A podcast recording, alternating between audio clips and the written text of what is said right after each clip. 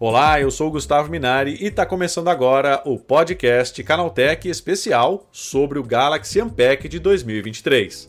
A Samsung anunciou a sua nova linha de celulares no principal evento comercial da empresa, que aconteceu na última quarta-feira. A apresentação, que geralmente ocorria nos Estados Unidos, foi realizada pela primeira vez em Seul, na Coreia do Sul, com o slogan Venha para o lado Flip. Para contar pra gente tudo que rolou nesse evento, eu recebo hoje aqui no podcast Canaltech a Ju Cyber, que é especialista no assunto. Então vem comigo que o podcast que traz tudo o que você precisa saber sobre o universo da tecnologia tá começando agora.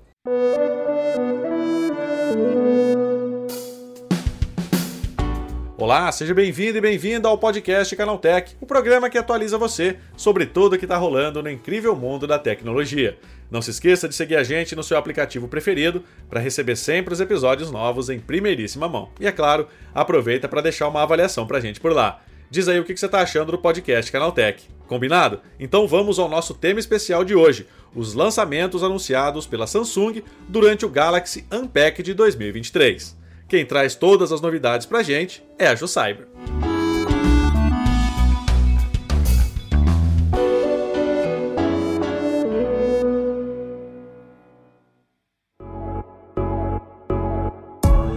Ju, quais foram os principais lançamentos desse Unpacked? Então, durante o evento a gente viu o lançamento do Galaxy Z, Z Flip 5, o Z Fold 5, o Galaxy Watch 6, o Galaxy Watch 6 Classic e três tablets da, da linha Galaxy Tab S9. E aí, o que, chamou mais atenção desses lançamentos? Então, o Fold a gente não viu muita novidade em relação a design, porque ele já tinha sido renovado no ano passado. Então, a novidade principal foi a nova caneta S Pen, que não vem junto com o aparelho na embalagem, mas ela teve uma redução de 41%. Então, isso faz com que a capinha dela fique menos volumosa quando você compra a parte junto com a caneta. E o Galaxy Z Flip 5, na verdade, foi o que recebeu a maior novidade, que é a nova tela de 3.4 polegadas, que é na parte externa, que dá maior visibilidade para conteúdos, você consegue utilizar alguns aplicativos. Durante os testes eu vi que o Spotify e o YouTube já estão compatíveis com essa nova tela, então você consegue ali navegar e também utilizar o teclado virtual de uma maneira bem fluida. E, no geral, em relação aos celulares, foi isso. É, em relação ao Galaxy Watch 6 e Watch 6 Classic, a principal novidade foi a, a volta do, da coroa giratória no, no Watch 6 Classic, que agora você consegue utilizar de uma maneira mais dinâmica com a coroa física, porque a coroa virtual no ano passado acabou desagradando bastante, bastante gente na linha Pro. Mas esse ano a gente tem essa novidade voltando, porque é algo que o, o pessoal gosta bastante de utilizar no dia a dia. E também é, a, a Samsung implementou uma nova versão do Galaxy Watch 6 Classic, que é um pouquinho menor, para se adaptar para quem tem pulsos finos, né? Que é de 43 milímetros. Então acaba tendo duas alternativas de tamanho agora também na opção Classic, assim como a gente já tem na linha Galaxy Watch 6 normal. Agora, Ju, é, isso já era algo né, que era esperado pelos fãs ou houve alguma grande novidade que foi divulgada aí nesse Unpacked? Olha, em relação ao, ao Galaxy Watch 6, eu acho que foi uma grande novidade ter duas, duas versões, porque tendo uma versão menor realmente foi algo que ninguém esperava. É, porque em relação aos celulares, os vazamentos já tinham revelado grande parte do que a gente viu. Então não tinha muita coisa do que esperar, porque infelizmente os leakers estão acabando com o nosso hype em relação a anúncio de produto ultimamente. Ô, Ju, isso tem sido uma, uma, dinâmica do mercado mesmo, né? A gente tem visto isso com, com Apple, capinhas que eles vão lançando aí ao longo do, dos anos, né? É, é, isso vem acontecendo, ou seja, é o que vem sendo vazado pela, pela mídia, né? Que eles dizem essa mídia alternativa, isso acaba uhum. mesmo tirando um pouco do hype desses grandes lançamentos. Ah, com certeza. Eu lembro que antigamente, quando tinha o um anúncio de um smartphone novo, a gente via com maior destaque em, em grandes jornais é, da televisão, tipo Jornal Nacional, falava de lançamento de iPhone e tudo mais. Hoje em dia, qualquer tweet que a gente vê, se colocar lá no, na hashtag o nome do aparelho que vai ser lançado, a gente já vê um monte de informação. Tudo sobre design, especificações, às vezes até o preço. Então, não sobra nada para a empresa mostrar, né? O máximo que a fabricante faz ali é tentar fazer uma contenção de danos para tentar guardar um pouquinho de novidade ou simplesmente organizar a informação que já vazou há muitos meses, como é o caso da linha Z Flip e também de Z Fold. Você chegou a testar algum desses produtos, Ju? Sim, ontem eu tive um hands-on rapidinho lá na sede da Samsung, aqui em São Paulo, e eu consegui testar todos os aparelhos, principalmente o, o Flip e o Fold. É, em relação ao Flip, o que me chamou a atenção é que aquele design que eles escolheram na parte da tela externa, que muita gente falou que parecia até uma pasta do Windows.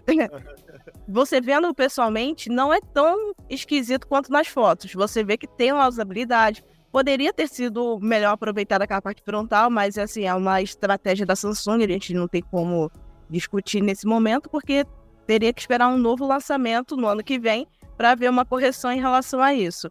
É, o que eu percebi assim de cara é que quando você está com a tela desligada, você nem percebe que tem aquele, aquela curvinha é, passando ali por cima da câmera, mas quando liga a tela, aí você percebe. Mas aquelas imagenzinhas animadas que eles colocam lá de plano de fundo ajuda a disfarçar um pouco esse incômodo na, no primeiro contato. Em relação ao Fold, o que eu percebi é que agora eu consigo colocar mais aplicativos é, abertos na parte de multitarefas, porque ao invés de colocar só quatro ou seis, eu consigo colocar oito aplicativos fixos e ainda ter mais quatro aplicativos que vão se alternando conforme eu vou utilizando. No caso, os, os aplicativos mais recentes abertos ficam ali aparecendo em forma de atalho também para acessar mais fácil. Isso é bom porque, como o Fold é focado em produtividade, por conta da tela maior dele, acaba sendo interessante para a navegabilidade você ter acesso a mais apps sem ficar se preocupando em ter que ficar caçando no menu inicial, né? Agora, Ju, é, todos esses lançamentos, né? A, gente tem aí algo de realmente inovador que justifique a troca pelo, pelo, por essa nova versão ou não, né? Quem tem a versão anterior já está muito bem servido e aí não justifica essa troca, pelo menos por enquanto. Olha, na minha opinião, como uma pessoa que já usa a linha Flip há duas gerações, é, eu acredito que nesse primeiro momento não faz sentido. Quem está no Flip 4, mudar para o 5 agora seria um gasto desnecessário de dinheiro, porque o Flip, tá, o Flip 5 está mais caro, apesar de ter uma opção com armazenamento maior, iniciando em 256 GB, mas que ainda não é um preço que justifica a quantidade de inovações que foram implementadas no aparelho em relação à geração anterior. É, o Snapdragon 8 Plus geração 1, que está presente no Flip 4, é ainda da conta do recado, é, tem uma boa otimização de bateria, você consegue ali utilizar o dia inteiro sem se preocupar com recarga. E, assim, o Flip 5 ele vem com o 8 geração 2, mas que, assim, em termos de autonomia, são bem equilibrados nesse sentido. Então, ao meu ver, nesse primeiro momento, não faria tanta lógica você pegar e gastar um dinheiro tão alto quanto está custando o Flip 5 nesse momento para fazer esse upgrade que não vai ter tanto impacto assim no futuro.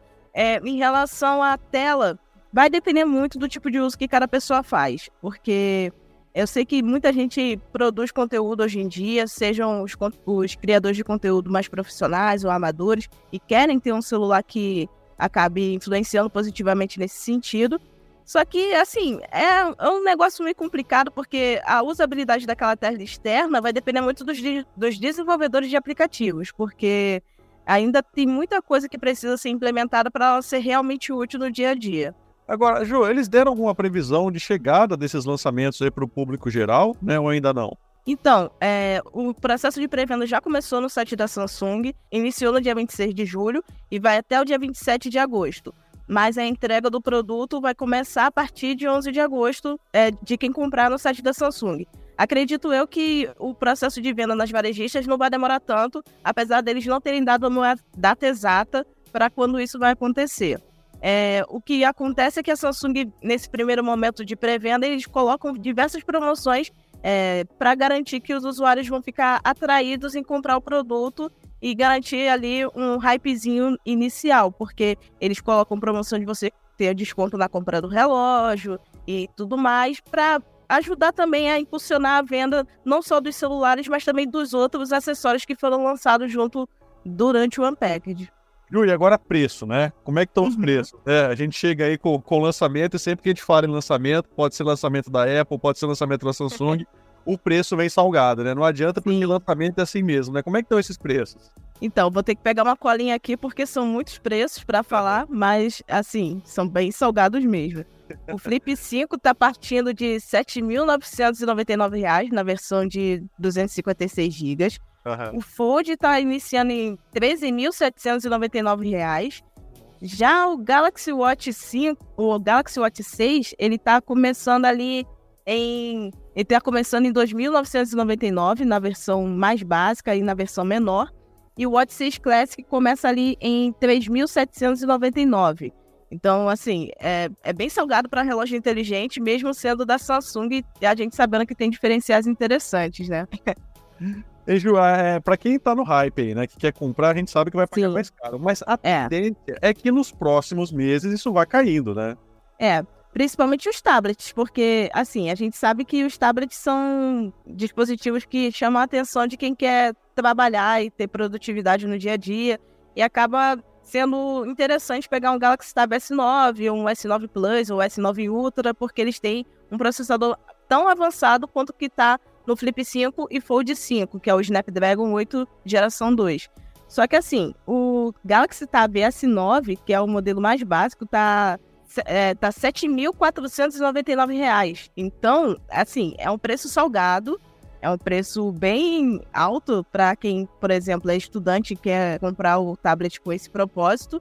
Mas a, vantagem que a Samsung está oferecendo esse ano só aqui no Brasil é que todas as, todos os tablets da linha Tab S9 vão ser comercializados com o teclado e a caneta S Pen já na embalagem.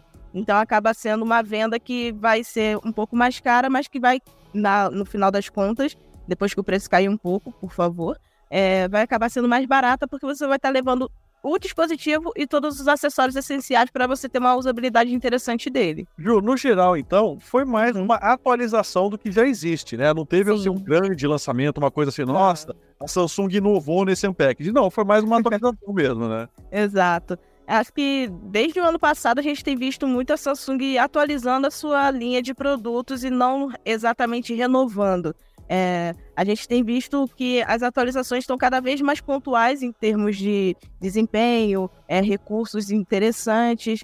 É, eles têm investido bastante na parte do sistema operacional para tentar dar uma versatilidade maior, porque o Android ainda é muito, é, como que eu vou dizer, muito robotizado em relação a recursos da interface em si. Então a One UI ajuda a complementar bem. E como os celulares flexíveis exigem uma versatilidade ainda maior, Aí a Samsung tem que trabalhar ainda mais no software para garantir uma experiência de uso ainda mais avançada nesse sentido também. Como é que você acha que, que o mercado é, absorveu esses lançamentos? Você acha que foi positivo, né? Que o pessoal meio que aprovou o que foi lançado, que na verdade é mais essa atualização mesmo de produto, né? Como é que você vê essa questão falando de mercado agora, né? O pessoal aposta, tá achando que foi legal, como é que foi isso? Então, assim, dentro do meu ponto de vista, é interessante porque a Samsung é a empresa que meio que domina o mercado de celulares dobráveis e dispositivos que são focados em usuários de Android em geral. E nos últimos tempos, a Samsung tem investido bastante no seu ecossistema Galaxy para garantir que os usuários vão conseguir ter ali um relógio, um fone de ouvido, um celular, um notebook, que tudo vai ser conectado ao mesmo tempo para ter aquela sincronia que a gente tem com os dispositivos da Apple. Então, em termos de competitividade, é interessante ver que a Samsung está seguindo o mesmo passo da Apple e entregando produtos bem interessantes para o mercado. Em relação à questão de visão de mercado como usuária e como cliente, eu acho que ainda está tudo muito caro porque está naquele início né, de vendas. Então, eu sei que a gente vai ver as varejistas começando algumas ofertas e vai acabar reduzindo o preço a longo prazo. Sempre tem promoção que acaba influenciando positivamente na, no preço dos produtos e reduzindo esses valores. Só que assim, é aquela questão que a gente vê um celular dobrável que está custando 8 mil reais, é assustador, porque a Samsung aumentou em mil reais em relação ao valor que estava cobrando no ano passado. Então, a gente sabe que tem a novidade da tela externa, com mais armazenamento, só que quando a gente vê esses valores agregados, a gente sabe que o preço não está fazendo sentido para aquele produto, porque poderia ser um pouco menos do que isso nesse momento de lançamento, até mesmo para poder bater de frente com a Motorola, que lançou o Razer 40 Ultra pelo mesmo preço, e que se a Samsung seguisse um caminho de colocar o valor bem mais abaixo, já ia começar a assustar a Motorola, que ia reduzir o preço e fazer a competitividade no mercado de dobráveis ficar ainda mais interessante, agora que já tem uma adversária à altura. Ju, já para a gente já ir encaminhando para o final, eu queria lembrar Sim. o pessoal que a gente tem o Porta 101 também, que tem a cobertura Sim. completa desse Unpacked, né? Conta pra gente o que, que vocês falaram lá desse programa, né? o que, que a pessoa que tiver interessado em saber um pouquinho mais desse evento aí da Samsung vai encontrar lá no Porta 101. Então, no Porta 101 a gente deu mais detalhes sobre as especificações dos produtos. A gente não falou em relação ao preço, porque a gente fez a gravação antes do lançamento, então acabou que a gente tentou ser o mais neutro possível durante a, a gravação do, do podcast, mas dando detalhes sobre os dispositivos, porque a gente já tinha acesso antecipado a essas configurações. É, falamos também sobre a questão de competitividade de mercado, que é algo muito interessante que a gente vai ver, produtividade que cada produto é, visa proporcionar, e também a questão de como essa evolução da nova linha Galaxy é, Tab S9 e também da linha Flip Fold vai garantir que a produtividade seja ainda melhor para o usuário e também como que vai ser a sincronia com o ecossistema Galaxy. Então, tem bastante detalhe interessante, uma discussão bem legal que eu fiz ali com o Léo Miller para compartilhar com vocês as nossas opiniões a respeito do Unpacked de 2023. Ju, tá certo. Obrigado pela tua participação. Bom dia para você. Nada que isso. Tchau, tchau, galera.